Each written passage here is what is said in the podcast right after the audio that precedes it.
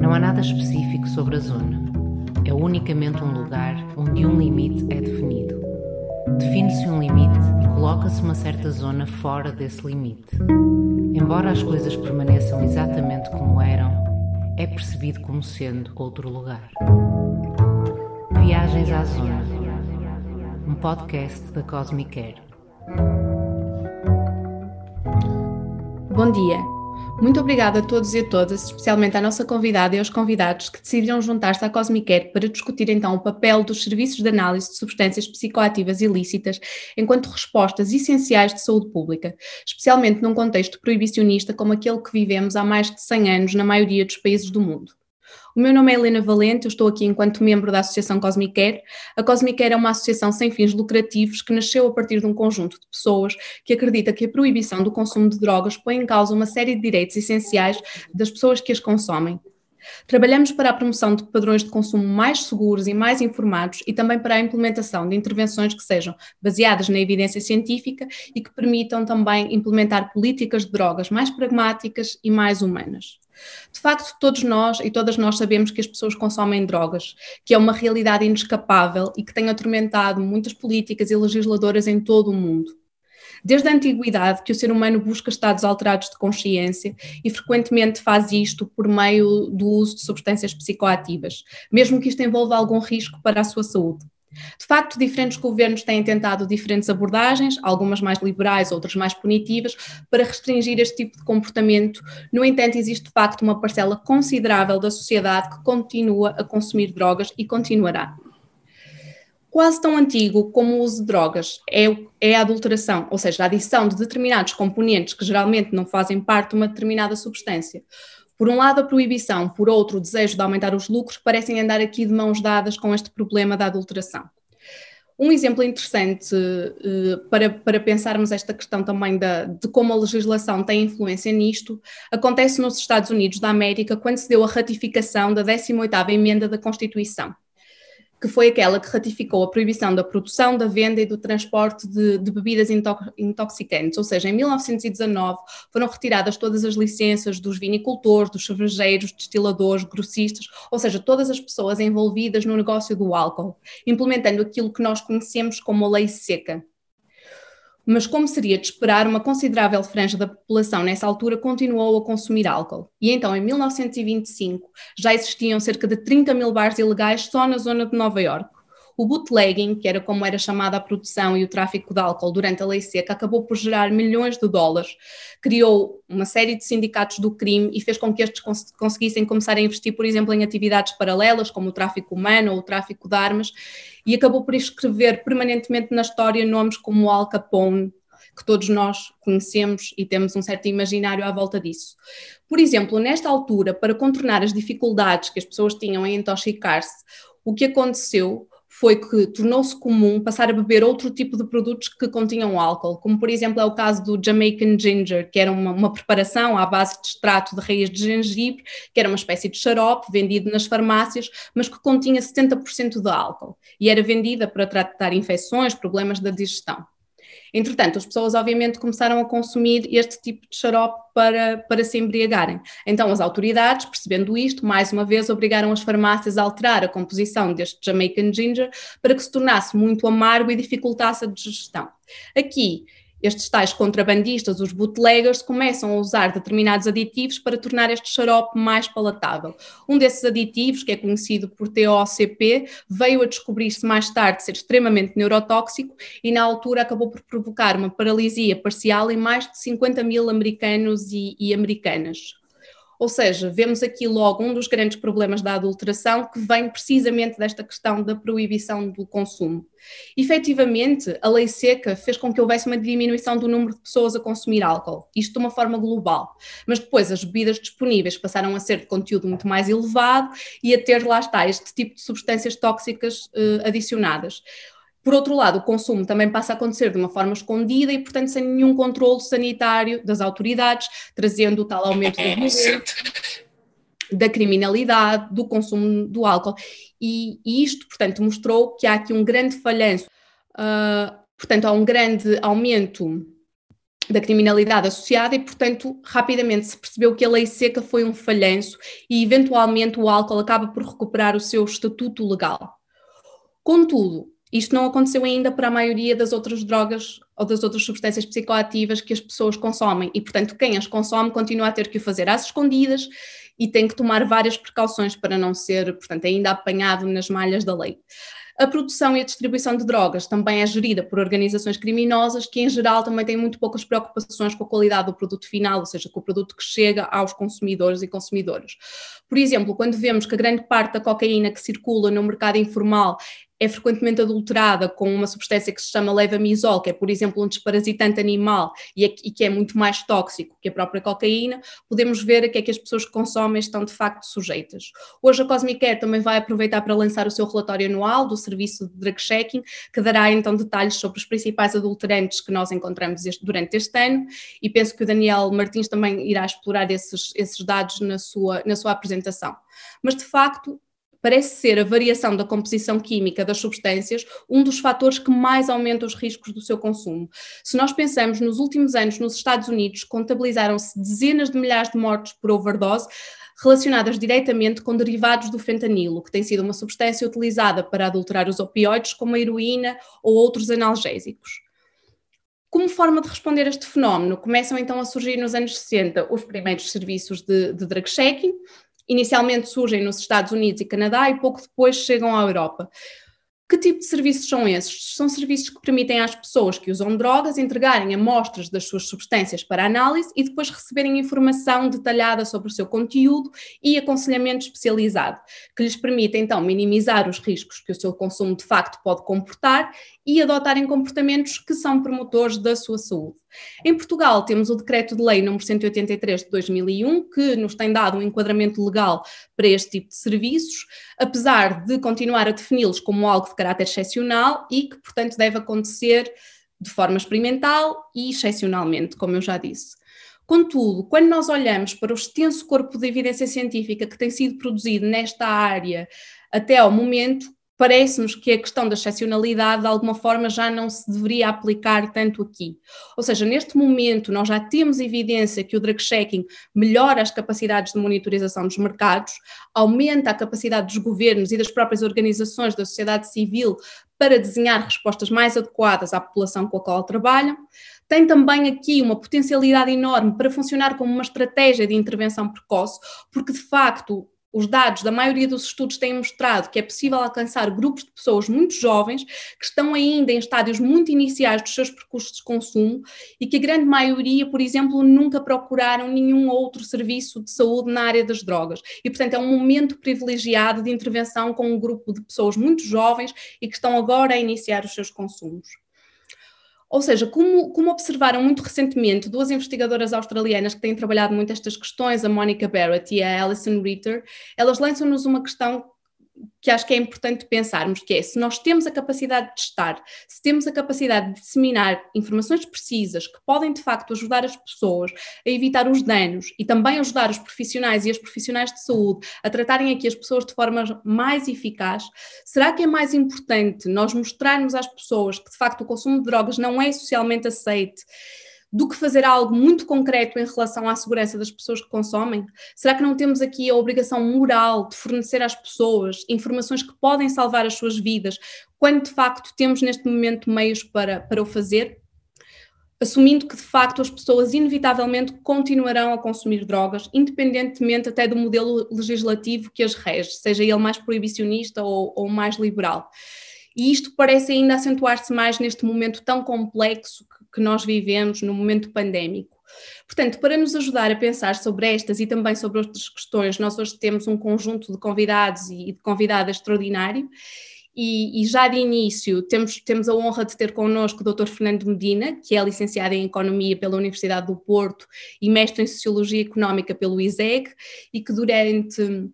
foi já secretário de Estado do Emprego e da Formação Profissional, também secretário de Estado adjunto do Ministro da Economia e atualmente é presidente da Câmara Municipal de Lisboa. E Lisboa é uma cidade que de facto tem estado na vanguarda a nível das respostas para, para as pessoas que usam drogas. Por isso, Dr. Fernando Medina, eu queria mais uma vez agradecer-lhe ter aceitado o nosso convite e queria então passar-lhe sem mais demoras a, a palavra. Muito bom dia a todos. Espero que me estejam. Quero dar uma palavra de saudação, ser o convite, uma palavra muito especial ao João Golão. É um gosto poder vê-lo de novo aqui hoje. Eh, eu tenho muito, muito breves palavras, primeiro de apoio ao projeto um, e de esperar que ele consiga, que se continue a, a, desenvolver como resposta e a aperfeiçoar como resposta, porque um, ele, no fundo, é mais um projeto que, um, que, se desenvolve no que é a linha hoje fundamental que na cidade de Lisboa nós temos conseguido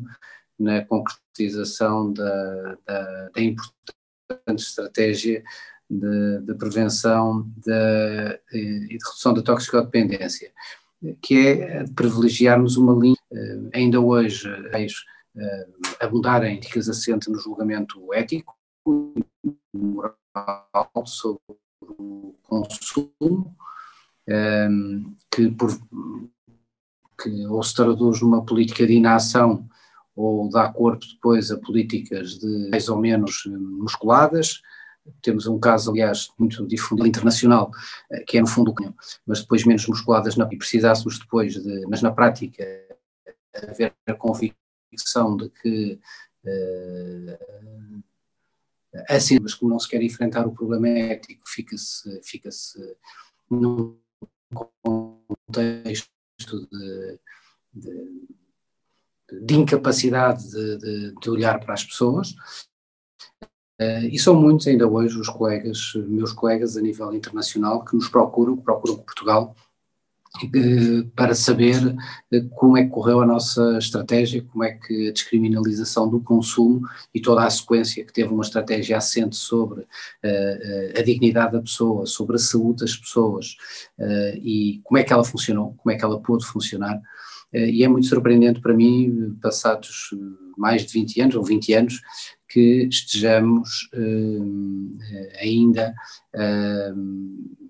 que ainda haja, no fundo, esta necessidade por esse mundo fora de, de procurar olhar para, para, para, a nossa situação. Porque, de facto, esta abordagem ética repressiva ainda é uma, uma abordagem muito presente em vários países, mas também com a constatação de que ela é profundamente ineficaz na resolução de qualquer problema quer na redução do tráfico, quer na redução dos consumos eh, e, e, muito menos do ponto de vista do que, é, eh, do que são os indicadores de saúde da, da população. Eh, nós temos em Lisboa um grande orgulho da estratégia que, que o país adota, que desenvolvemos e por isso é para nós um gosto estarmos a acompanharmos este, este, esta etapa que nós estamos aqui, que a Cosmic é de procurar novas, os novos serviços, novas intervenções, aquilo que também noutros sítios mais avançados se vai fazendo, mas que do ponto de vista pioneiro começa um, aqui a ser feito. Uh, eu acho que esse trabalho, todas esta, todo o que é o aprofundamento da linha da estratégia nacional, que é no fundo a linha, procurarmos e colocarmos a tónica sobre a dimensão da saúde, eh, e no consumo eh, e na saúde do, dos consumidores eh, é um elemento muito importante que, que nós que nós queremos prosseguir. Estamos neste momento a concretizar os centros de consumo assistido, que aliás já previstos na estratégia em 2000 e só agora em, começam a estar concretizados na cidade de Lisboa, já há uma unidade móvel e, está, eh, e estão em, em construção eh, as restantes duas, eh, no fundo são elementos no mesmo, no mesmo sentido e por isso queria no fundo felicitar-vos pela, pela, pelo, pelo, pelo trabalho, agradecer e felicitar naturalmente o Cicádio João Golão por esta continuação e por esta capacidade de de sistematicamente ir nos aprofundando e desenvolver e liderar o desenvolvimento desta estratégia e, e, reafirmar o nosso compromisso com a visão eh, que a estratégia contempla e fazer de Lisboa um, uma cidade em que plenamente nós vamos avançando no desenvolvimento deste, desta visão estratégica relativamente, relativamente aos consumos. Por isso, muito obrigado a todos e muito, muitas felicidades para o trabalho. Obrigada, Dr. Fernando Medina, pela sua participação. Mais uma vez, nós agradecemos imenso a disponibilidade para, para estar aqui connosco, também a falar um bocadinho sobre isto. De facto, Lisboa tem, tem estado na, na, vanguarda a nível das respostas nesta, nesta área e no caso da Cosmicare, por exemplo, houve aqui a possibilidade, graças a um cofinanciamento da própria Câmara e do CICAD, de poder abrir este drop-in e de ter de facto o primeiro serviço fixo de drug checking que existe no país, ser na, na cidade de Lisboa, e por isso eu iria passar a palavra, a palavra ao Daniel, o, que é meu colega na Cosmicare, o Daniel é químico, trabalha na área da redução de riscos há já mais de 10 anos e é também um dos membros fundadores da, da Cosmicare. Atualmente ele é investigador no Centro de Investigação em Química da Faculdade de Ciências da Universidade do Porto, onde está a desenvolver um projeto de doutoramento na área das novas substâncias psicoativas e vai-nos falar então como é que tem decorrido este primeiro ano de serviço fixo da, da Cosmicare. Daniel, obrigada e vou passar-te então a ti a palavra. Olá, muito bom dia. Uh, antes de mais, queria agradecer a todos os convidados e convidadas terem aceito o convite para estarem aqui connosco hoje a discutir o drug checking. Eu vou, vou fazer aqui uma pequena apresentação, onde vou discutir alguns dos resultados que tivemos no, no serviço ao longo deste ano e, e, e, relembro que hoje publicamos o nosso relatório. Penso que, que poderão ter acesso ao link nos comentários do YouTube e do, do Facebook. Um, aqui vou, vou, fazer apenas um pequeno resumo desses resultados e também dar algum contexto. Vou tentar partilhar aqui a minha apresentação. Então, uh, uh, não, já, já, já temos conhecimento que, que, o consumo de drogas é, é, é, é tão antigo quase como a, a humanidade e há um, um investigador, Andrew Weil, que é um médico de Harvard, que defende a teoria que o, o consumo de drogas e a procura de estados de alterados de consciência é um comportamento inato, tal como comer ou os comportamentos sexuais. Ou seja, e, e assumi, assumindo que, que este comportamento é, é, é tão antigo, é, é tão antigo como, como a própria humanidade, Uh, temos que, e, e, tendo em conta o número de, de, pessoas que hoje em dia consomem substâncias psicoativas e que estão dispostas a, a assumir os riscos que, que estão implícitos na, na, no consumo de drogas e que, que qualquer atividade humana uh, implica riscos, um, tem, temos que, que perceber que há formas de diminuir estes riscos. E o, o, exemplo que vou dar aqui é o, o exemplo da, da, segurança rodoviária, em que, por exemplo, em Portugal, nos anos 80, tínhamos cerca de 2.500 mortes anuais uh, na estrada. No entanto, as autoridades de saúde uh, não captaram por, como estratégia de proibir uh, a locomoção, ou seja, foi feito um balanço entre os benefícios de, de, de, da locomoção, de nos movermos através de veículos motorizados e os riscos de andar na estrada. Então a opção foi sempre uh, promover estratégias de diminuição destes riscos. Então o que aconteceu foi que ao promover a utilização do cinto de segurança ou do capacete, no, no caso das motorizadas, conseguimos reduzir o número de mortes de 2.500, 2.500 nos anos 80 para cerca de 500 no, no, nesta última década. Ou seja, há, formas de prevenir, de prevenir, os riscos rodoviários da mesma maneira que há formas de prevenir o, os riscos de, do consumo de drogas. Uh, e é isso que, que, que, o, que o drug checking se propõe. Propõe-se uh, a informar e uh, eh, de alguma forma alterar o comportamento de, dos utilizadores de substâncias psicoativas. Ehm, não, a, a Cosmicare já, já tem trabalhado com, a fazer drug checking em festivais desde 2016, sensivelmente. No entanto, graças a um, um cofinanciamento do CICAD e da Câmara Municipal de Lisboa, um, estamos desde novembro de 2019 com um drop-in na zona de, de Penha de França, onde providenciamos eh, este serviço semanalmente, às terças e quartas-feiras, em que as pessoas podem dirigir e, e entregar-nos amostras que posteriormente serão analisadas e iremos devolver essa informação aos utilizadores uh, com, com, com informações específicas sobre a composição química dessas, dessas substâncias, mas também com a possibilidade de, de, de receberem uma intervenção um, breve motivacional ou aconselhamento e, no caso de necessidade, serem encaminhados para uma, para uma, para uma consulta de redução de riscos que nós também temos na, na Cosmic Care. Um, aqui vou, vou, vou, apresentar alguns do, dos nossos dados. Nós, no, no último ano, recebemos uh, 236 amostras e podemos ver que a maioria das amostras que nós recebemos uh, foram de MDMA ou de LSD, ou seja, estas são as expectativas que os utilizadores tinham em relação a, às amostras que nos estavam a entregar. Uh, vemos que a MDMA e LSD são as substâncias mais comuns, uh, seguidas de cocaína e ketamina. De alguma forma, uh, estas substâncias são o, o, grupo de substâncias mais consumidas pelo nosso público-alvo, ou seja, são pessoas jovens que, que frequentam contextos festivos. E aqui podemos ver algum, algum resumo do, do, do, resultado de algumas das análises que fizemos. E podemos ver que, por exemplo, tanto o MDMA como o LSD, um, cerca de 90% das amostras que nos foram entregues continham apenas uh, a substância esperada. No entanto, quando vamos ver os dados da, co da cocaína, 50% das amostras de cocaína que nós analisamos ou não continham cocaína ou continham cocaína adulterada. Ou seja, vemos que há diferentes padrões de adulteração para diferentes uh, substâncias. Agora vou aprofundar um pouco os dados do, do, do, MDMA e podemos ver que, de alguma forma,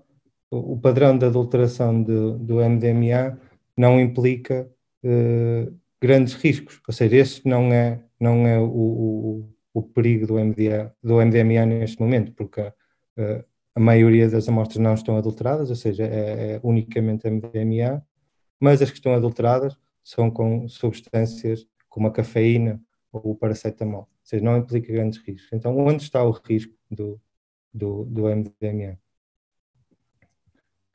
Podemos ver aqui nesta, neste gráfico,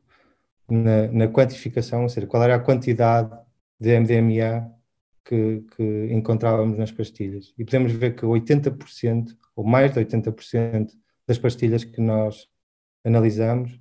tinham uma dose superior à recomendada. Ou seja, a dose média recomendada é cerca de 100, 120 miligramas por dose. No entanto, nós encontramos pastilhas de 280 miligramas, ou seja, duas vezes mais, ou mais de duas vezes a dose máxima recomendada. Obviamente que isto implica muitos riscos e ainda mais riscos, por exemplo, para, para pessoas jovens, pessoas inexperientes e em contextos de, de, de festa, por exemplo, em, em discotecas fechadas, eh, quente, onde, onde, se, onde se consome também outras drogas, como, como o álcool.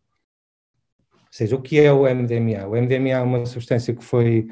eh, descoberta pela farmacêutica Merck em, em 1912. No entanto, foi Alexander Shulgin, este químico que vemos na imagem, que descobriu os seus efeitos. E durante o, os primeiros 10 anos, durante a década de 60 e 70, esta substância manteve-se uh, nos círculos médicos e terapêuticos.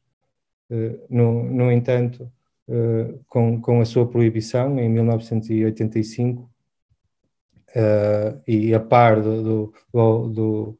do surgimento do, movimento da música de dança, uh, começou a surgir uh, no, no mercado informal. E, e, foi muito bem recebido, ou seja, o, o número de, de, de, pessoas que consumiam ecstasy subiu exponencialmente durante o final da década de 80 e 90. No entanto, este aumento de consumo aumentou muito os riscos e, por exemplo, conhecemos o caso de,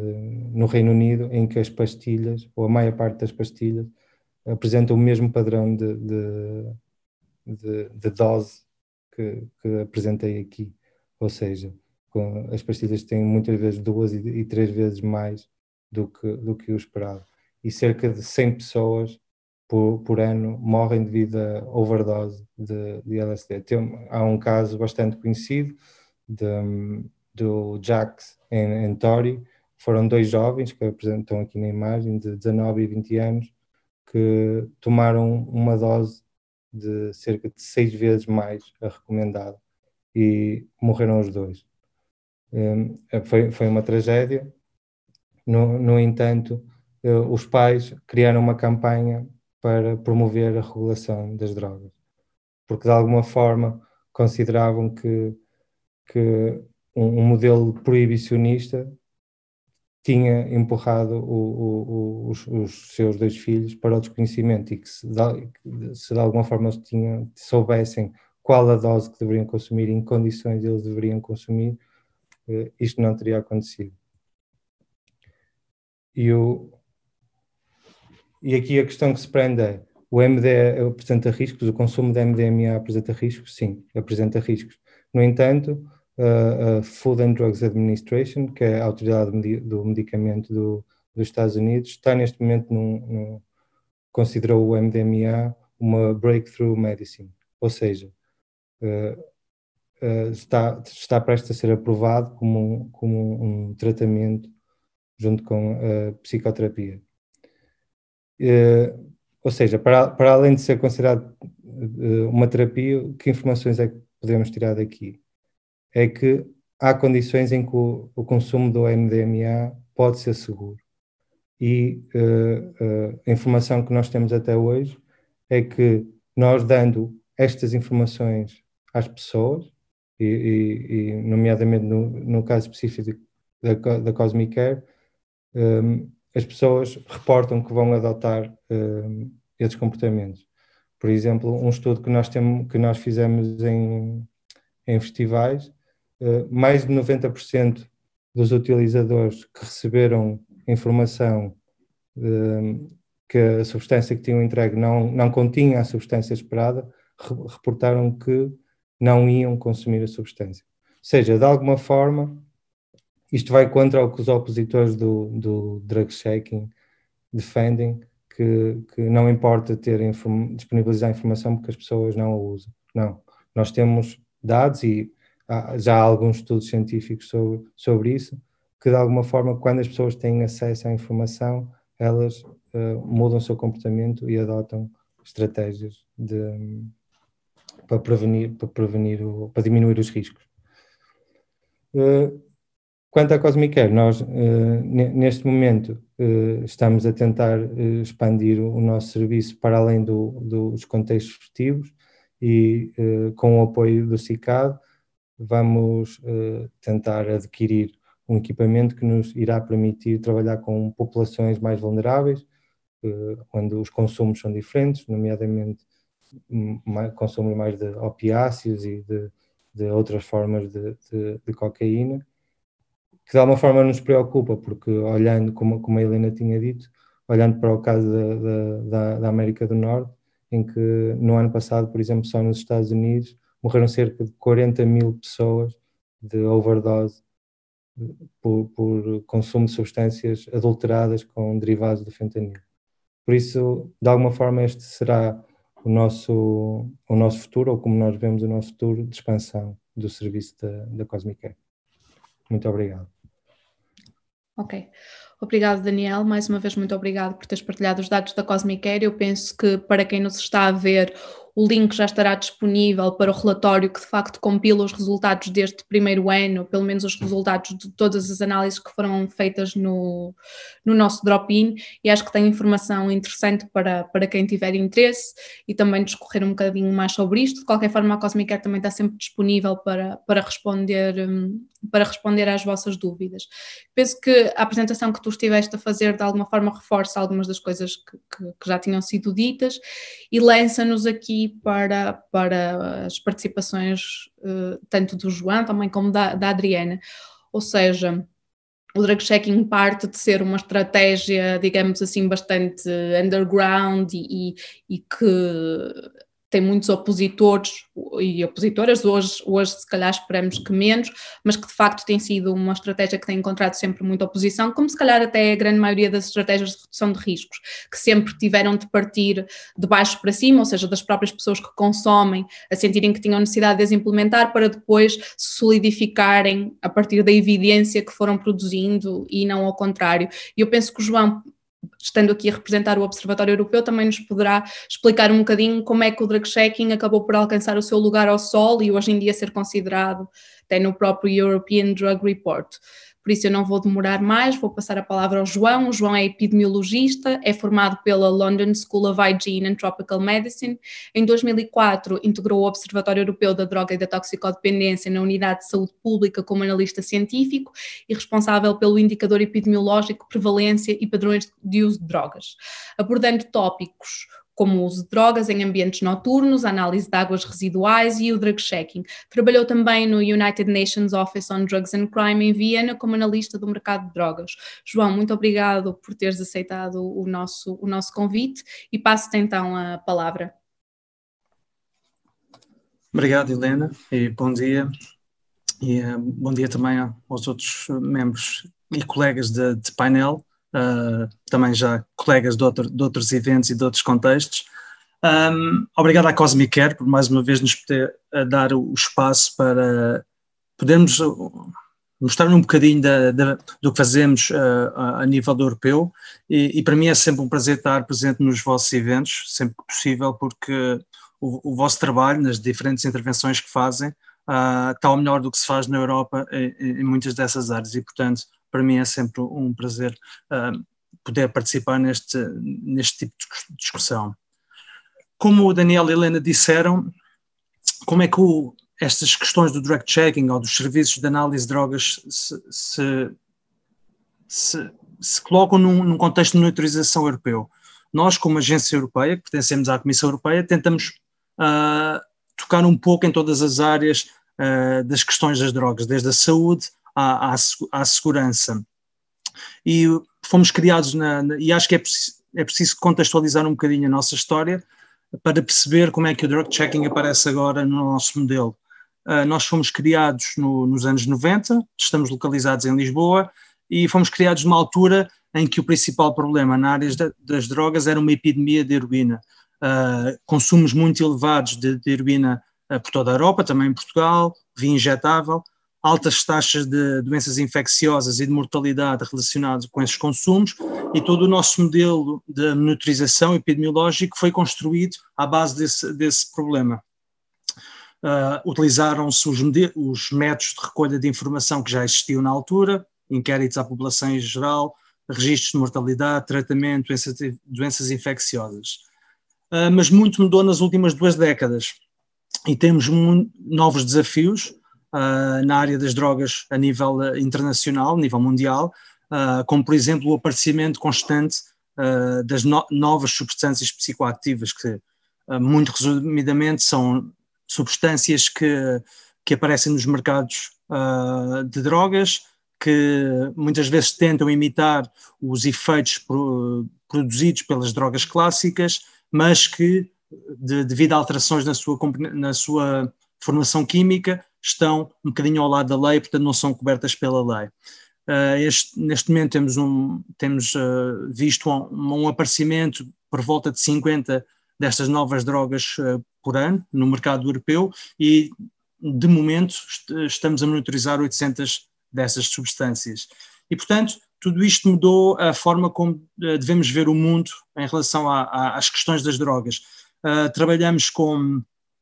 com 27 países, ou ainda 28 até ao fim do ano, uh, e temos 28 diferentes situa situações com diferentes drogas uh, sendo mais prevalentes em diferentes países. O que, o, o, que implica que temos que também adaptar o nosso método de investigação, o nosso método de monitorização. e temos que adaptar novos métodos de, que nos permitam realmente perceber o que é que está a acontecer, e é aí que entra o drug checking, em conjunto com outros métodos, como por exemplo a análise de águas residuais, que nos permite perceber, uh, uh, através da análise de, de, de amostras de hectares, que drogas foram consumidas em determinadas cidades. Uh, temos também um projeto novo, piloto, em algumas cidades europeias, em que estamos a utilizar seringas que foram utilizadas e deixadas em centros de tratamento, em centros de troca de seringas, para perceber e analisando os resíduos deixados nas seringas e na, uh, perceber quais as substâncias que foram um, utilizadas. Temos também desenvolvido uh, trabalho na área dos inquéritos online, que nos permitem aceder a informação e a, padrões de consumo de, muito, de milhares de pessoas de uma forma rápida uh, e eficaz, que de, de outra forma, através dos clássicos inquéritos à população em geral, uh, não conseguimos. E, portanto, é assim que se enquadra um pouco o, o drug checking para nós três vertentes, componentes fundamentais que, de, de, informação que os serviços de análise de drogas eh, nos dão a nível europeu. Foi já mencionado antes, monitorização de substâncias que estão presentes no mercado, e isto também permite-nos ver os níveis de pureza e de possível adulteração, como, como o Daniel mostrou,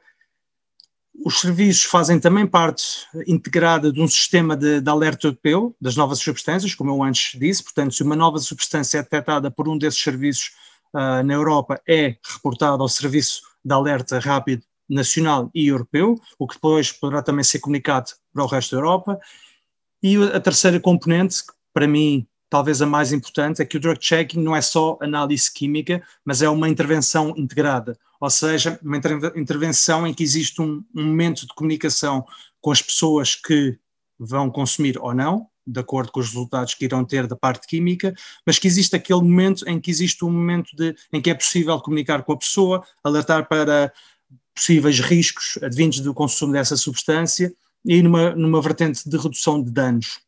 e de promoção da saúde. Portanto, isso é muito importante. É, uma, é um modelo de, de, para nós obtermos dados, mas também é uma intervenção com pessoas que consomem drogas. E para, para isso, para isso, para nós é fundamental. Temos desenvolvido nos últimos anos uma, uma colaboração com a rede europeia TEDI, que é a rede europeia de serviços de drug checking em toda a Europa, presente em mais de 10 países neste momento, eh, se não me engano, com 14, 15 serviços a, a decorrer. E temos trabalhado um pouco em conjunto também nas, a, a tentar melhorar as, as, práticas dos diferentes serviços, porque temos diferentes níveis de experiência uh, a nível europeu. Temos também trabalhado, e acho que nesta, nesta altura temos uma pandemia, acho que um dos temas muito importantes tem sido, uh, que, se faz, que esta pandemia fez notar, é como comunicar com a população, como comunicar alertas, como comunicar riscos para a saúde. Isto é algo que temos vindo a trabalhar também com a, com a, com a rede de serviço drug checking. Uma das questões que a Helena colocou, que é porque é que é agora a altura de. Porque é que antes o drug checking era mal visto e agora e passou a ser mal visto a aparecer nos relatórios de uma agência europeia. Um, reflete um pouco o que eu estava, o que eu estava a falar há bocado, atrás do, da necessidade de um, de um novo modelo de, de, de intervenção, de monitorização, de, de, adaptação a novos modelos, a novas técnicas que nos permitam uh, obter dados de uma forma mais, mais rápida. E alguém disse que, que os dados são o novo, é o novo petróleo dos tempos modernos, e claramente acho que o direct checking beneficia muito disso, uh, e, e, é também uma das razões pelas quais eu acho que, que tem sido adotado uh, agora para por muitas entidades internacionais, mas também a, a nível nacional. Uh, as necessidades mudaram em termos de informação e, ou, e também tenho que dizer que a, a, forma como as intervenções com pessoas que consomem drogas tem, são vistas também foi alterada no, no, nos últimos anos. Quando estava a preparar um pouco este, este webinar, tive a ver que, no, que o Observatório Europeu foi já em 2001, pela primeira vez num relatório que mencionou uh, intervenção de drug checking. Na altura ainda falava-se em pill testing, uh, mas, mas só agora é que realmente, nos últimos dois, três anos, é que temos uma colaboração mais ativa uh, com os serviços de drug checking. Portanto, há, houve um, um, longo caminho a percorrer. E isso acho que passa também um pouco porque, pela sociedade civil, a, academia, as universidades e os sistemas de monitorização têm todos objetivos e ritmos de desenvolvimento diferentes. E acho que o nosso papel passa também por tentar criar uma ligação benéfica para todos, tentando utilizar o, o que melhor uh, cada uma destas componentes uh, traz. Acho que é inevitável também falar um pouco da questão do medo, do, do desconhecido, do que não conseguimos controlar e também do sairmos da nossa zona de conforto. Um, é um pouco, às vezes, como ser treinador de bancada, ou, ou, agora nesta altura um bocado também epidemiologista de bancada, todos temos uma opinião sobre um, vacinas, uh, confinamentos, e, e, também temos todos uma opinião sobre drogas, se são boas, são más, se deviam ser legalizadas ou não. E isso influi nos processos de, de tomada de decisão, na adoção de métodos, de, de intervenções. Uh, estava, estava a pensar, um, um exemplo, inquéritos escolares em que se uh, perguntam sobre consumos. Uh, décadas atrás também havia uma conotação com esses inquéritos que poderia, só por perguntar uh, adolescentes em contexto escolar se consomem drogas ou se já tinham alguma experiência, isso poderia levar a maiores consumos. Portanto, todos os métodos, todas as intervenções têm um bocado um tema, um, um caminho a, a percorrer, mas acredito que atualmente com uma política de drogas muito mais balanceada, com saúde, segurança e um papel mais ativo da sociedade civil e daqueles que usam drogas também, acho que isso tem vindo a alterar. Se bem eu acho que é importante também referir que tem sido alterado, mas mesmo na União Europeia temos 27 situações ou 28 situações diferentes.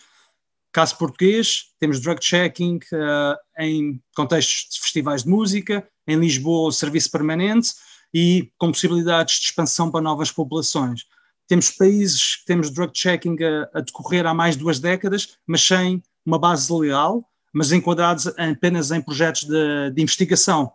E depois temos países em que nem sequer, de momento, se perspectiva num futuro próximo que seja discutida a implementação de, um,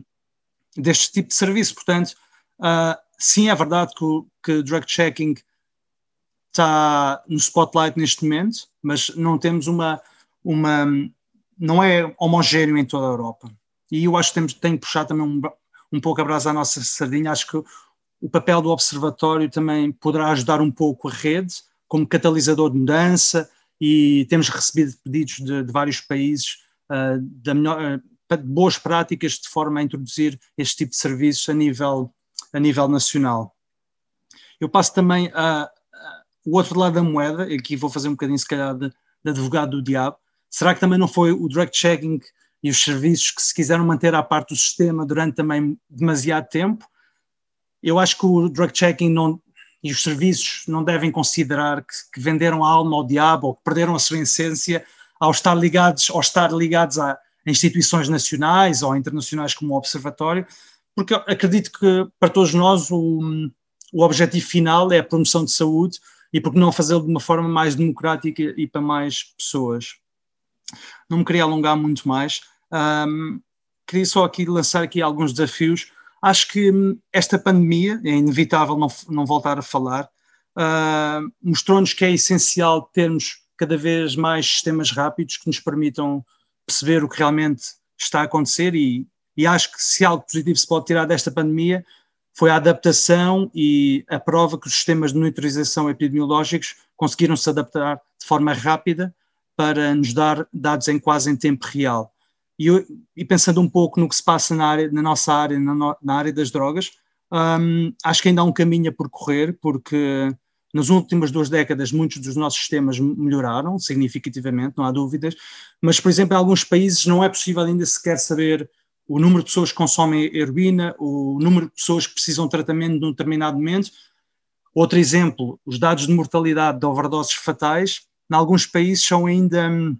os dados mais recentes têm dois anos. Portanto, o, da, o, tema dos dados na área das drogas pode não ser muito sexy, mas acho que é fundamental um, uma contínua reflexão e adaptação dos nossos métodos. Ainda, e mesmo para finalizar, ainda esta semana estava a ler um artigo, um estudo etnográfico sobre o drug checking, que saiu recentemente, com pessoas que consomem drogas, mas também com, feito com entrevistas a, a dealers, um, e sobre o, o, uso de drug checking, em que havia um dos participantes que dizia que, que não conseguia viver com o facto de que, que se algo negativo acontecesse, a um dos seus amigos com quem tivesse partilhado uma substância que não, foi, não tivesse sido testada. Isso leva-me a um ponto da responsabilidade. E acho que, hum, acho que é responsabilidade de todos, da sociedade civil, mas também de instituições nacionais e internacionais, de garantir a, a proteção da saúde daqueles que, hum, que, decidem consumir e daqueles que não decidem consumir, independentemente da, das, das razões individuais que, que motivam os consumos ou, ou, os não consumos. E acho que era este desafio de responsabilização de todos que gostava de deixar. Obrigado. Obrigado, uh, obrigado João, pela, pela tua participação. Vocês estão a ouvir? Sim, muito obrigada. Uh, Entretanto, eu vou passar a palavra à Adriana, mas tu lançaste aqui uma pequena provocação e depois já sabes que eu não gosto de deixar de, deixar de, de responder. Só para frisar, nós não dissemos isso, mas de facto a Cosmic Care também tem estado envolvida no TERI desde, desde o seu início e é de facto de saudar a colaboração que tem sido estabelecida com o Observatório Europeu. Eu acho que é evidentemente para o Observatório é vantajoso ter acesso aos, aos dados que vêm das equipas de, de drug checking, por variadas razões, mas acho que as equipas também têm a beneficiar com, com, com, esta, com esta parceria e tem-se estado a trabalhar também no sentido de, lá está, de homogeneizar mais o, e standardizar mais os serviços e isso pode ser benéfico. Obviamente, uh, aceitando sempre que há, que há diferenças que são culturais, que são até da forma como as próprias pessoas utilizam os serviços e, portanto, eles nunca poderão ser iguais em toda a Europa por variedíssimas razões e algumas tu já descreveste, mas de facto acho que podemos ganhar com isto. Porque é que a questão da recolha de dados muitas vezes lança, eu acho que dúvidas, e não acho que é só o drug checking, acho que é as equipas de redução de riscos em geral, muitas vezes pela sua, pelo seu posicionamento, que é frequentemente político e também tem uma postura mais política no que diz respeito à legalização, e muito à questão de trabalhar com as pessoas que usam drogas. E nós temos que pensar sempre muito bem, quando recolhemos determinados dados, que uso é que vai ser feito desses dados, e se esse uso vai beneficiar as pessoas que consomem drogas ou, por outro lado, vai prejudicá las ainda mais. E, por exemplo, nós temos aqui, e, e acho que no início, quando estava a dar o exemplo da lei seca, de alguma forma até se pode ver isto, que é nós recolhemos informação sobre como é que as pessoas consomem, o que é que consomem, e no que diz respeito, por exemplo, às novas substâncias, e muitas vezes a questão até do, do sistema de alerta rápido, o que acontece com a detecção de novas substâncias muitas vezes é que vai fazer com que elas sejam ilegalizadas. Uh, e este tipo de coisas, o que tem provocado, e pelo menos nas NPS tem-se visto muito isso, tem sido este jogo de gato e rato constante, que da nossa perspectiva tem prejudicado os consumidores, porque tem lançado para o mercado substâncias cada vez mais perigosas. Ou seja, nós sabemos que há, há uns anos atrás era praticamente impossível encontrar uh, uma adulteração, digamos assim, uma. uma uh, má interpretação do LSD, ou seja, quando as pessoas compravam um blotter ou iriam ter LSD ou não iriam ter nada, na pior das hipóteses era um papel mata-borrão vazio, e neste momento já não é assim, não é? Nós temos substâncias que já são ativas em microgramas e nós temos, e temos encontrado no nosso drop-in muitas vezes substâncias a serem vendidas como, como LSD que são outra coisa. Isto no fundo decorre precisamente desta questão, decorre do proibicionismo de uma série de substâncias. Nós já percebemos com as pessoas que vêm aos nossos serviços, seja em festivais, seja em festas, que as pessoas preferem, a grande, grande maioria das pessoas prefere de facto as substâncias tradicionais. E se tivesse acesso a substâncias mais tradicionais e, e, de qualidade, vamos dizer, boa, não, não, não teriam, a grande maioria, apelo para consumir substâncias desconhecidas ou pouco estudadas ou sobre as quais se sabe muito pouco. E, portanto, às vezes a nossa questão também com os dados tem a ver com isto, tem a ver com o facto de poder usar dados que de alguma forma vão prejudicar as pessoas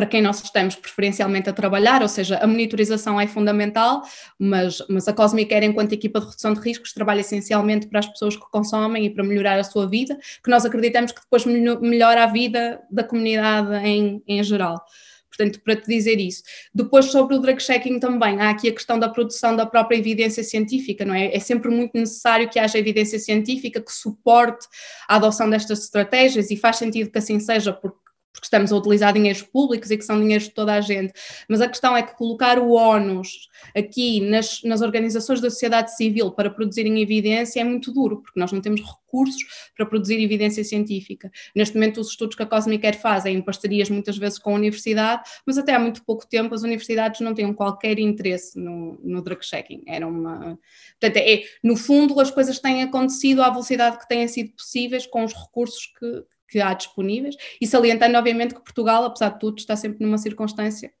relativamente privilegiada, dado, dado o contexto atual que nós temos. Uma das coisas que também é interessante, e estavas a dizer, tem a ver aqui com a questão do envolvimento das pessoas que consomem drogas, uh, que cada vez é maior, no entanto, nós convidamos alguns utilizadores do nosso serviço para estarem presentes no, neste webinar e eles ainda não se sentiram confortáveis com, com isso, ou seja, no fundo. O uso ainda continua a ser bastante estigmatizado e, portanto, as pessoas.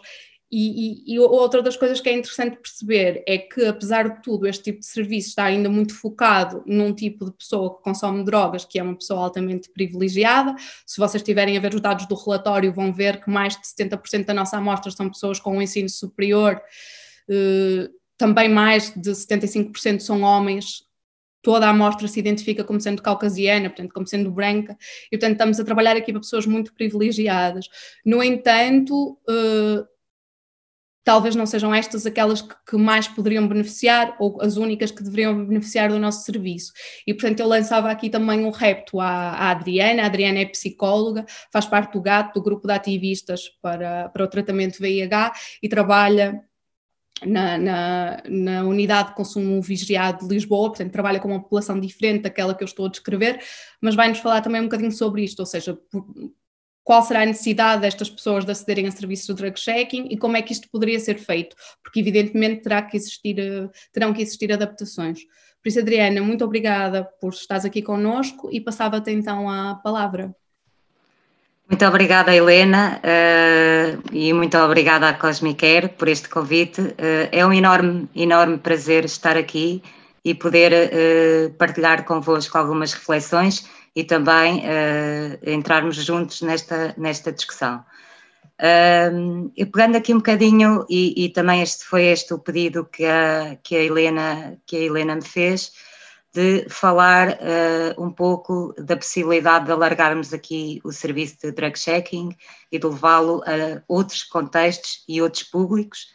em particular àqueles que estão a consumir uh, com maior risco,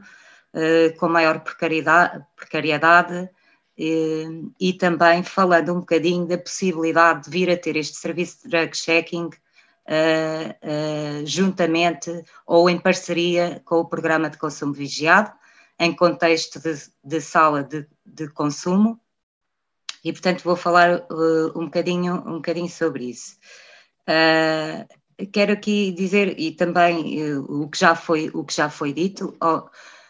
Obviamente que este, não faz sentido uh, que esta intervenção seja apenas para algumas pessoas que consomem, acho que faz sentido que seja para todas as pessoas que consomem, independentemente dos seus padrões ou do tipo de uso que fazem ou uh, do contexto em questão. E, portanto, uh, penso que temos que trabalhar no sentido uh, de tornar este serviço mais amplamente acessível. Agora, aqui, em relação ao contexto de sala de consumo. Uh, para nós uh, acaba por ser completamente uh,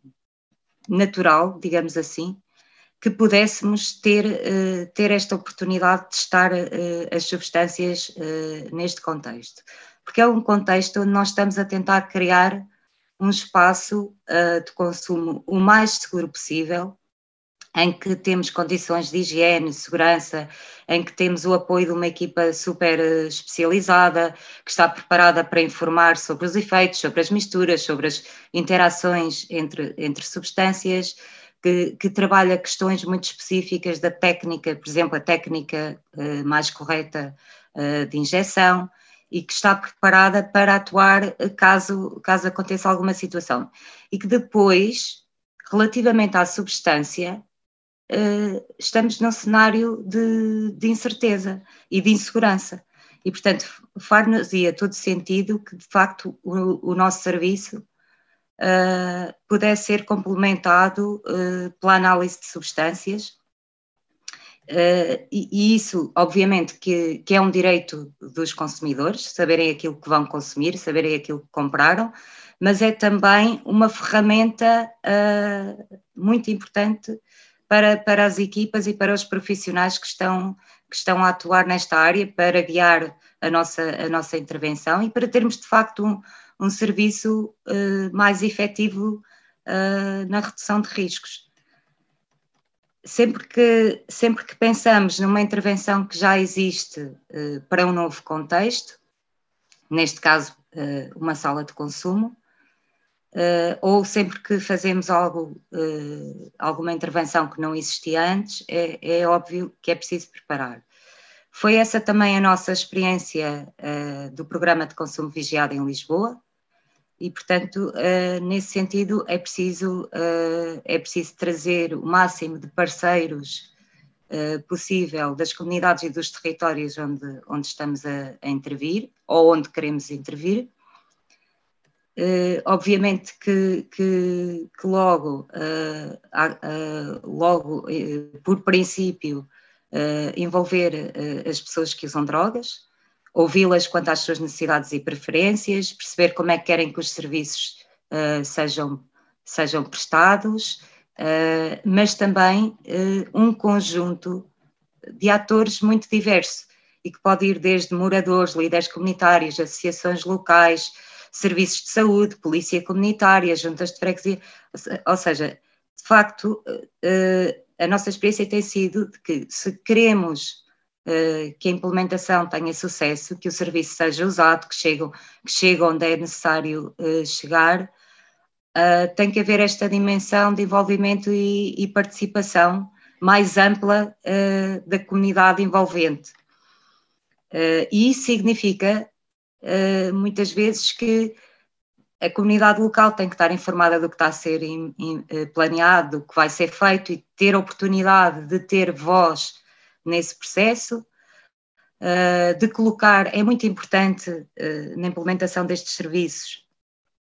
que as pessoas tenham mesmo a oportunidade de colocar os seus receios, as suas dúvidas, os seus medos, que possam, que possam fazê-lo uh, com a maior tranquilidade possível. E, e, que tenham a oportunidade de conhecer, de vir, de saber, de, de, conhecer mesmo até as próprias equipas. Temos visto quanto isso tem sido uh, também fundamental para termos uh, o apoio uh, das comunidades locais e até para prevenir situações de eventual conflito ou de oposição a este tipo de, de resposta. Portanto, acho que é um caminho que, que, que tem que ser feito e que já vem, já vem sendo feito no contexto de outras respostas. Queria também dizer que o levarmos um, um, uma intervenção a novos públicos é um processo de aprendizagem mútua entre quem vai prestar o serviço e quem vai usar o serviço. E felizmente uh, é um caminho, uh, é um caminho que já começou a ser feito aqui em Lisboa, e portanto muitas das coisas que, também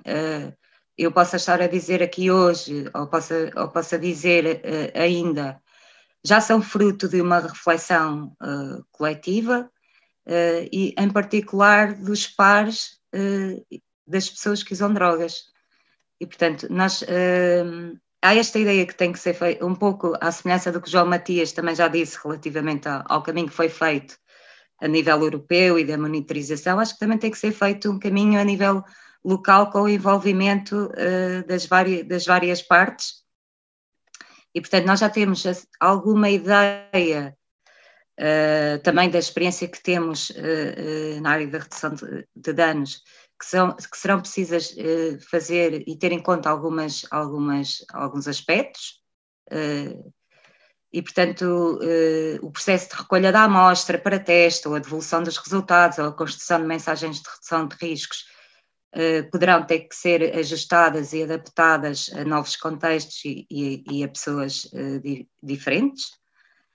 Um, Sabemos que também, ao nível da alteração dos comportamentos após a análise da substância, e também aqui comparando com outros contextos também que o Daniel uh, referiu, não é? De que as pessoas alteram muitas vezes o comportamento quando, quando têm informação precisa sobre a composição de, das substâncias e dos riscos inerentes. Uh, neste contexto, uh, poderá ser um pouco diferente, não é? Porque também temos muitas vezes um consumo que é regular, uma dose que foi muito difícil de, de conseguir uh, e também uh, um mercado que pode não ter, uh, em termos de qualidade, opções tão, tão, tão alargadas quanto, quanto noutros contextos e que, portanto, o descartar ou decidir não consumir naquele momento pode ser muito mais difícil. mas eu queria aqui dizer que isso não significa de forma alguma que esta informação sobre a análise das substâncias não possa ser igualmente valiosa para se trabalhar em estratégias ou mesmo para se irem conhecendo melhor os mercados de rua. E, e de facto, um, uh, ao preparar esta, esta, esta ação também fui pensando um pouco, um pouco sobre isto e de facto a informação que nós temos sobre os mercados locais, os mercados de rua, é, é muito, muitíssimo escassa. Uh, e, e, que, portanto, um, um, serviço de drug checking acoplado às salas, à sala de consumo que já existe, ou, ou outras que virão a ser, a ser implementadas, acho que pode representar um enorme avanço no conhecimento que temos dos mercados e dinâmicas locais, e, e, que de facto, neste contexto de, de proibicionismo, uh, é o mais próximo que nós podemos ter uh, da regulação. Uh, e, e, e, portanto, onde os consumidores teriam informação fidedigna sobre o produto e, e onde haveria limiares mínimos de qualidade. E, portanto, e, e, e não vou uh, também alongar, eu acho que o João uh, falou, falou muito bem da questão da monitorização, uh, e, e, portanto, há também este fator aqui de nós conhecermos melhor os mercados e de até termos as salas de consumo e o serviço de drug checking a funcionarem como pontos, pontos de sentinela para a monitorização pela sua proximidade, pela, pela, atuação no momento do consumo, é? pela rapidez que temos em detectar uh, alterações uh, que possam surgir. E, portanto, e essa informação é, obviamente, não só importante do ponto de vista macro para delinear políticas e programas, mas como também já referiu aqui a, Helena, obviamente que o nosso uh, foco principal é depois poder fazer uma intervenção com as pessoas que recorrem ao nosso serviço. Um, penso que isto também, uh, outro desafio que eu acho que é importante e que se calhar uh, seria também aqui um ponto para, para o debate, seria, uh, e, e porque não temos experiência nenhuma em Portugal, poderia vir a ser o envolvimento dos pequenos dealers, pequenos vendedores,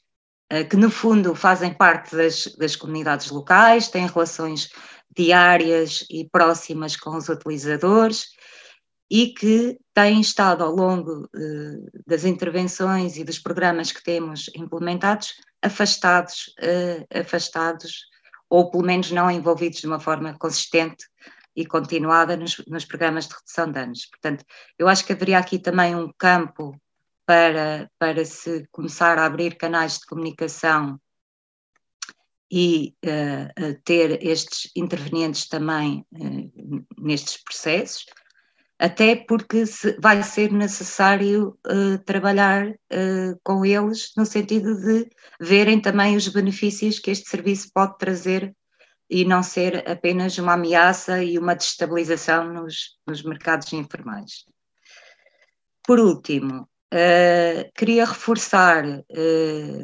porque nunca é demais reforçar isto, uh, que não é verdade que as pessoas que estão numa situação de maior vulnerabilidade, maior risco, uh, não queiram saber aquilo que estão a consumir, não é verdade que não se queiram proteger e adotar uh, estratégias de redução de riscos, não é verdade que não queiram saber da, da, sua saúde. Portanto, esta não é de toda a nossa percepção e experiência no terreno. Eu acho é que é preciso criar condições de acesso aos serviços, ter serviços inclusivos, adaptados e, obviamente, aqui ter o, o papel e contar com o papel essencial dos pares nas equipas para fazer esta mediação, esta aproximação e este caminho que é necessário uh, fazermos. E, e, penso que com o drug checking não, não vai ser diferente. E pronto, obrigada. Obrigada, Adriana. Obrigada pela tua participação. Acho que focaste aí pontos, pontos fundamentais e eu mais uma vez queria dizer, de facto, nós tentamos envolver alguns, algumas pessoas que utilizam o serviço aqui nesta conversa, uh, pronto, e as pessoas não se sentiram, não se sentiram à vontade para o fazer, também se compreende, há, há uma certa formalidade e, e, há aqui a questão de se exporem, e portanto nós respeitamos isso porque de facto ainda temos esse, esse caminho a fazer. Sobre, sobre aquilo que tu estavas a dizer, é, é interessante ver, ou seja, de facto este, este, este tipo de serviços só muito recentemente começou a ser, eh, a, a chegar a, a, comunidades que consomem em, em contexto de maior vulnerabilidade, mas já nos começam a chegar muitíssimos dados, principalmente, lá está, do, do Canadá, que tem agora investido em força na questão do drug checking, muito ligada à tal à tal epidemia de, de, fentanilo. E uma das coisas que se perceberam é, é, é, no fundo, tem muito a ver com o que tu estás a dizer, ou seja, nós muitas vezes pensamos, ah, o drug checking é interessante, vai dar informação às pessoas e depois há aqui a possibilidade delas descartarem ou não a substância. Mas há aqui um grande contínuo de coisas que se podem fazer quando as pessoas não descartam a substância. E no início, quando eles começaram a testar, quando se começou a testar no Canadá e se utilizavam apenas, por exemplo, as, as fentanyl strips, ou seja, e, e dava a presença ou a ausência de fentanil, e pensava-se, ah, isto vai ser muito interessante porque as pessoas vão ver que as amostras têm fentanil e vão logo começar a descartar as amostras. Evidentemente, quando se começa a perceber que quase a totalidade das amostras testadas, quase 100% das amostras têm fentanil, percebe-se que aquela informação afinal não é assim tão útil, porque as pessoas não podem estar a descartar tudo aquilo que têm para consumir, pelos motivos que tu disseste, é? porque são pessoas que têm muitas vezes muita dificuldade e têm que fazer variadíssimas coisas para conseguirem as suas amostras. Então percebeu-se, aqui é o serviço que tem que se adaptar. Que tipo de informação é que vamos dar a estas pessoas? E se calhar temos é que começar a quantificar quanto fentanil é que tem uma amostra e como é que as pessoas podem consumir amostras de fentanil uh, não morrendo, ou seja, minimizando ao máximo aqui o risco para a saúde. E foi assim que os serviços se adaptaram. Depois também utilizávamos técnicas, no fundo como utilizamos aqui no drop-in da Cosmic Care, a, pessoa vai lá levar a amostra um dia, está lá, conversa, depois recebe o resultado da amostra passado dois dias antes do fim de semana. Funciona para esta população? À partida funcionará, porque agora não estamos nessa fase, mas quando as pessoas saem à noite é essencialmente ao fim de semana, e portanto havia aqui tempo, a ideia de fazer a compra com tempo e depois consumir no fim de semana já sabendo o que é que se tem. Para esta população, evidentemente isto não funciona, não é? Temos que arranjar um método que seja rápido, que possa minimizar a quantidade de amostra que a pessoa tem que nos dar e, portanto, nesse sentido, esta, esta mudança de cenário, mudança de contexto de serviço implica uma série de, de reestruturações, mas não implica que não seja feito. E mesmo a questão do trabalho com os dealers, do Canadá também nos vêm notícias, e o João referiu um bocado um estudo, mas começam a haver outros, sobre de facto as pessoas, uh, quer dizer, no caso do fentanil é muito evidente, as pessoas não querem que, que os, os seus digamos assim, que os seus clientes morram, não é? Porque isso não é necessariamente bom para o negócio. Portanto, há aqui uma possibilidade de envolvimento das pessoas neste tipo de trabalho.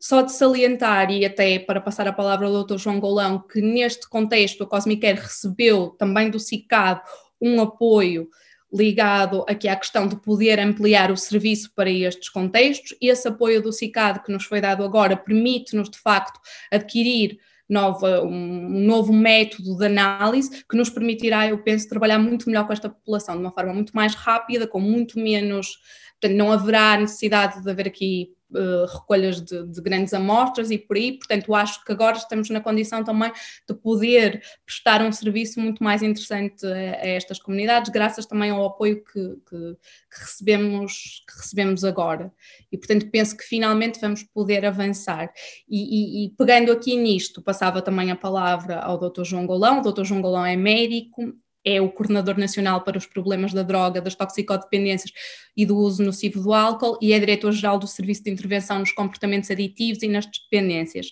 Trabalha desde 1987 como médico de Medicina Geral e Familiar, dedicado aos problemas das drogas e, e dependências, e integrou a comissão que em 1999 preparou o relatório sobre o qual se elaborou a primeira estratégia portuguesa de luta contra a droga e a própria proposta de descriminalização. E, portanto, nesse sentido, penso que não teríamos melhor forma de encerrar que com a contribuição do Dr. Golão, a quem agradeço muito a disponibilidade para estar aqui presente e para encerrar esta sessão, e portanto passava-lhe então a palavra. Obrigado, Helena. Eu é que agradeço o convite para aqui estar e foi um privilégio participar nesta sessão, eh, que foi eh,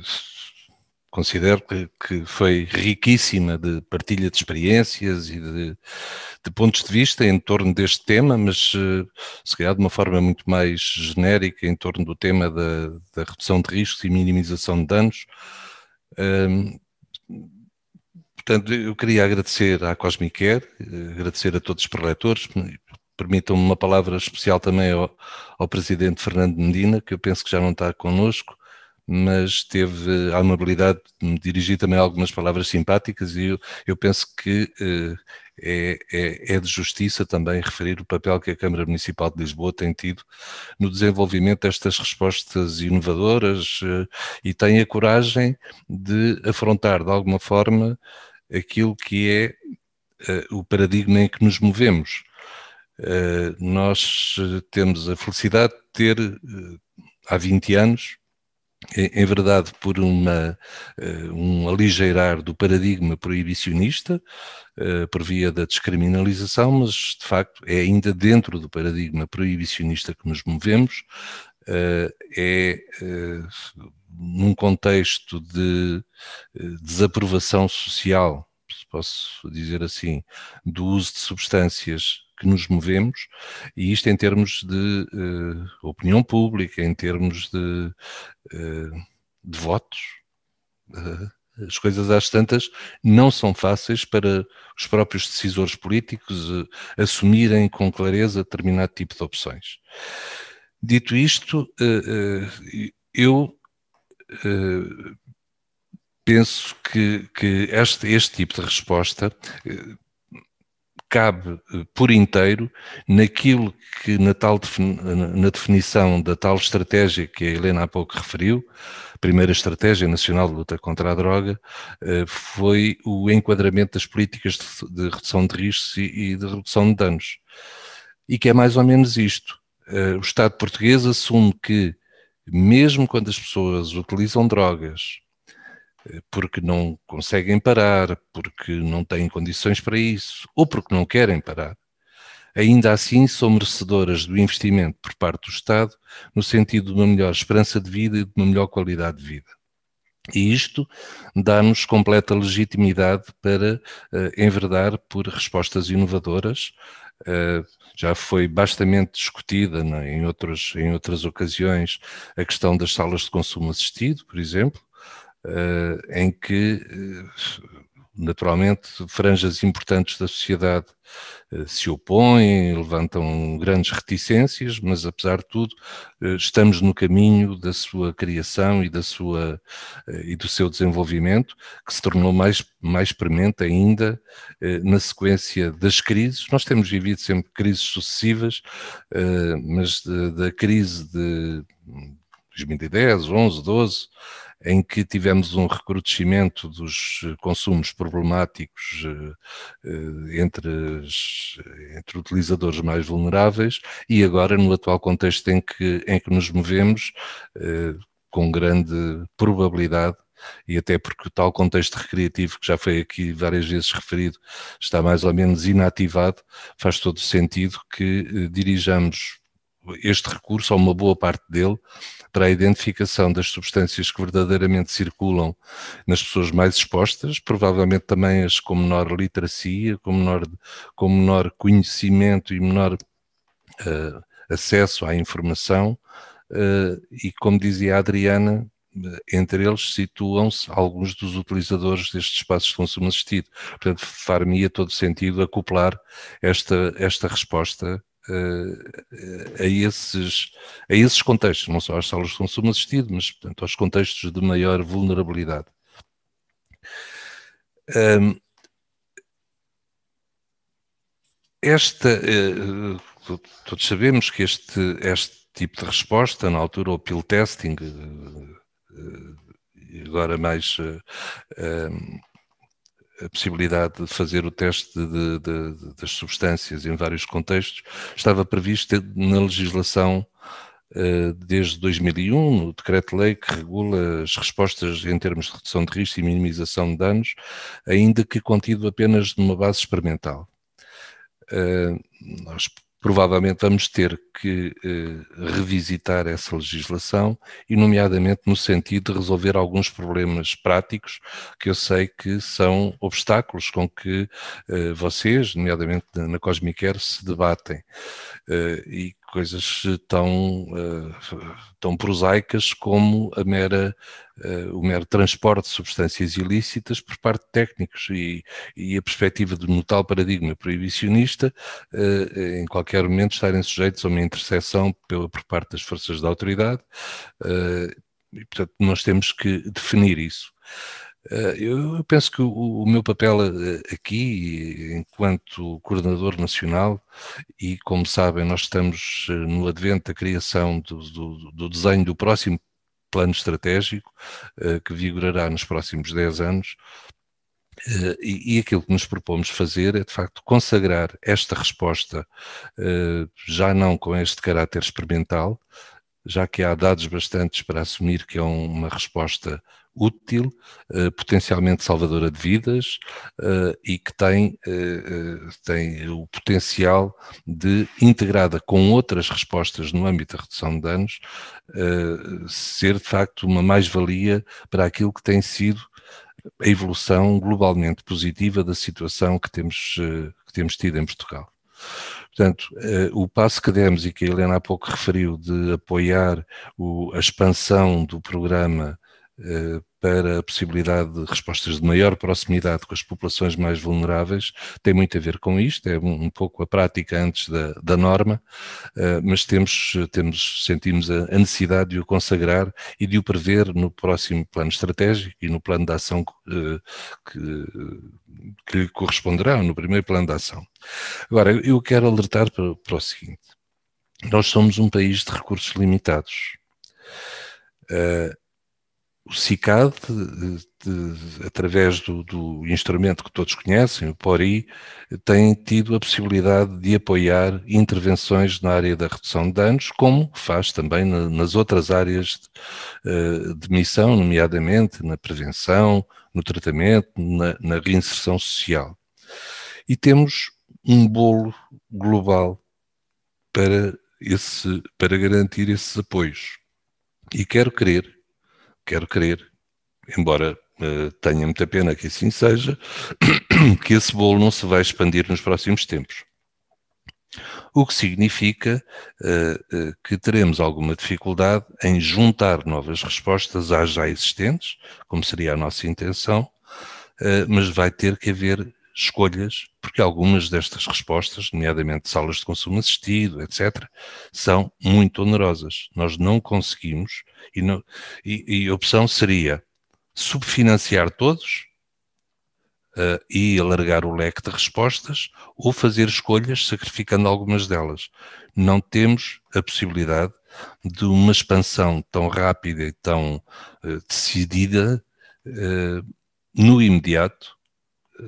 relativamente ao alargamento desta resposta, desde logo ao todo do território nacional,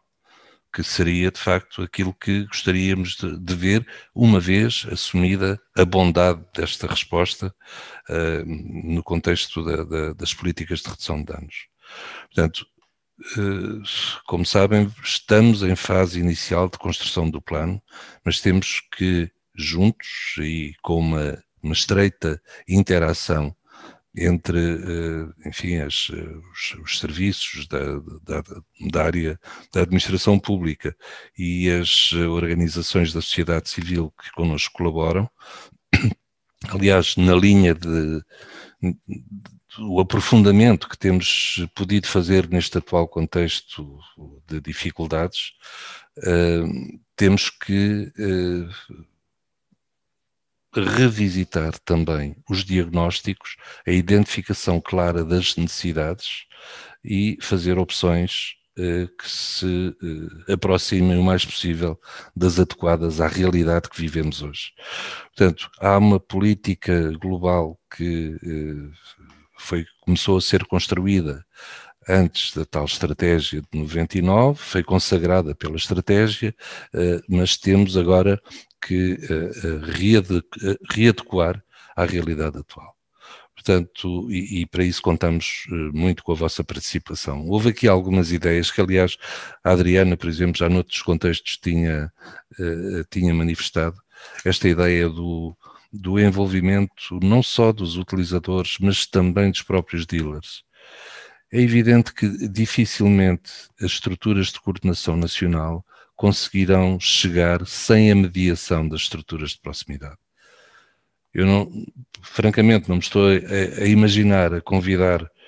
até porque não sei se há alguma associação de dealers, mas creio que não. Uh, enquanto de consumidor já vai havendo alguma organização, Uh, em relação aos dealers, dificilmente conseguiria um, um interlocutor uh, que partilhasse connosco as suas reflexões sobre formas mais adequadas de também reduzir os danos para os seus, para os seus clientes. Porque, como, como bem foi dito, também as pessoas não estão interessadas em dizimar a sua massa de, clientela. mas as suas reflexões podem nos ser transmitidas pelas estruturas de proximidade e acho que seriam um, um, um contributo também importante para ser tomado em conta. Portanto, isto é, é, é sobretudo o que vos queria dizer, a total abertura para procurarmos as melhores formas de eh, desenvolver este tipo de resposta, mas estando cientes que dificilmente podemos sacrificar outras que já assumimos nestes últimos 20 anos que são igualmente imprescindíveis. Para pensar nas equipas de rua, nos centros de acolhimento, não? enfim, há uma, um conjunto de respostas e não tenho, de facto, expectativa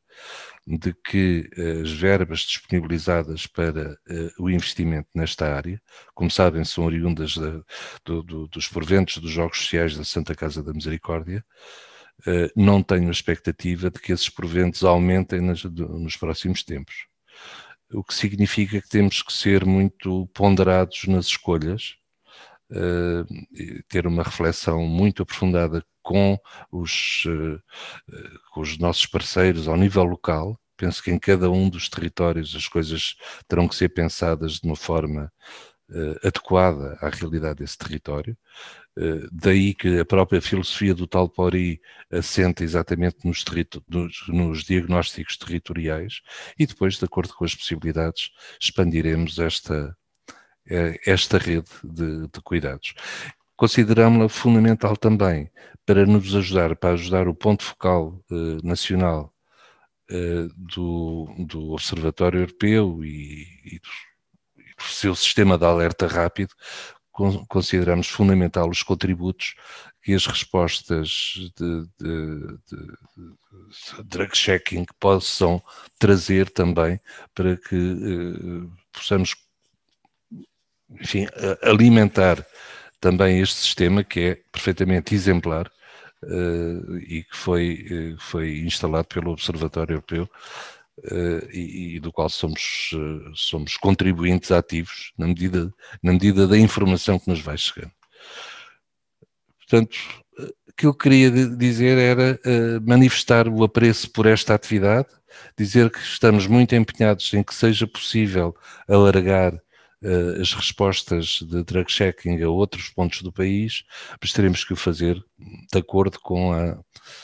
possibilidade de sustentabilidade, porque o pior que podemos fazer é instalar uma resposta que depois não podemos aguentar do ponto de vista, do ponto de vista financeiro. Portanto, é importante que tenhamos a perspectiva de o que, até onde podemos ir no desenvolvimento das respostas uh, face aos recursos disponíveis.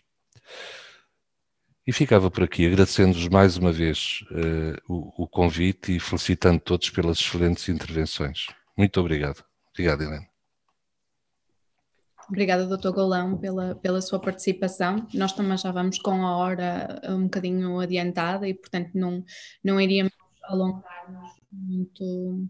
muito mais. Só dizer que, que, referindo a alguns pontos que disse sobre a, a, revisão até da própria legislação, isso seria fundamental, não é? Para podermos, de facto, aqui avançar mais com, com os projetos, esta questão da experimentalidade e da excepcionalidade eh, e, e às vezes até da pouca definição de como é que como é que, como é que a análise pode ser feita, que tipo de metodologias podem ser usadas e, e portanto, isso muitas vezes dificulta o trabalho das equipas ou, num certo sentido, uh, torna a coisa mais ambígua e, portanto, de facto, põe-nos muitas vezes, no, ou pode pôr-nos em situações difíceis até com, com, com as próprias autoridades e, portanto, essa revisão conjunta pode ser muito importante para, para fortalecer aqui o trabalho. Sobre a questão do, dos financiamentos, é evidente, acho que todos, todos e todas que trabalhamos na redução de riscos e mesmo noutras áreas sabemos que é isso, que o financiamento é sempre finito e acho que estamos, pelo menos na Cosmic Air eu sinto assim, eh, que, que de alguma forma muito apreensivos e apreensivas sobre, sobre os tempos que aí vêm, uh, não só do ponto de vista até de financiamento, mas até do ponto de vista político e, e, e, de como é que as coisas se vão desenvolver, porque, porque de facto a redução de riscos é isso, tem muito também de uma certa assunção de, de, de, de como é que se vê o consumo de substâncias e, e isso evidentemente depois uh, tem, tem, tem impacto na forma como se desenham as respostas e obviamente quem lidera estas coisas, não só, não só o CICAD, mas o próprio país, isto depois tem muita influência no tipo de respostas que podem ser implementadas, até para além da questão dos financiamentos. No entanto, o drug checking eu acho que fica também a ideia que nos permite uma coisa que é conhecer para intervir, ou seja, para intervir verdadeiramente é, é preciso saber o que é que, o que é sobre o que é que estamos a intervir e a questão do, do, conhecimento das próprias substâncias também parece ser fundamental depois para o desenvolvimento de respostas, nomeadamente das equipas de rua e, e, e de outras. E, portanto, acho que também é importante pensarmos como é que esta articulação, e vamos ver desta articulação o que é que, o que, é que nasce, que pode de facto ajudar as intervenções, de facto, não só nos ambientes recreativos, mas, mas em outros que até necessitem ainda, ainda mais. Uh, não sei se nós fomos vendo os comentários e as perguntas que as pessoas iam deixando nas redes sociais e também fomos percebendo que acho que quase todas elas de alguma forma foram tocadas pela, pelos convidados e pela convidada. Portanto, eu perguntava só se, se alguma das pessoas tinha mais algum comentário que quisesse deixar antes de terminar a sessão. Pronto, se ninguém tivesse, eu agradecia mais uma vez ao Dr. João Golão, à, à, Adriana, ao Daniel, ao João Matias e também ao, ao, Fernando Medina, que esteve connosco no início da sessão e teve que se ausentar. Acho que de facto é, é fundamental ter-vos aqui a discutir estas questões e deixamos aqui muitas pistas para, para o futuro, não só desta resposta, mas, mas como de outra. Portanto, mais uma vez, muito obrigada, espero que tenham um, um ótimo fim de semana e muito obrigado a todos e todas que estiveram a seguir-nos nas redes sociais. Um grande... Obrigada. Obrigado. Obrigado a todos. Excelente. Obrigado. Viagens à Zona, um podcast da Cosmic Care. Neste podcast, a Ana Lu deu voz ao genérico e o Nicolau fez a música e a imagem. A curadoria, moderação e edição é da responsabilidade da Cosmic Care.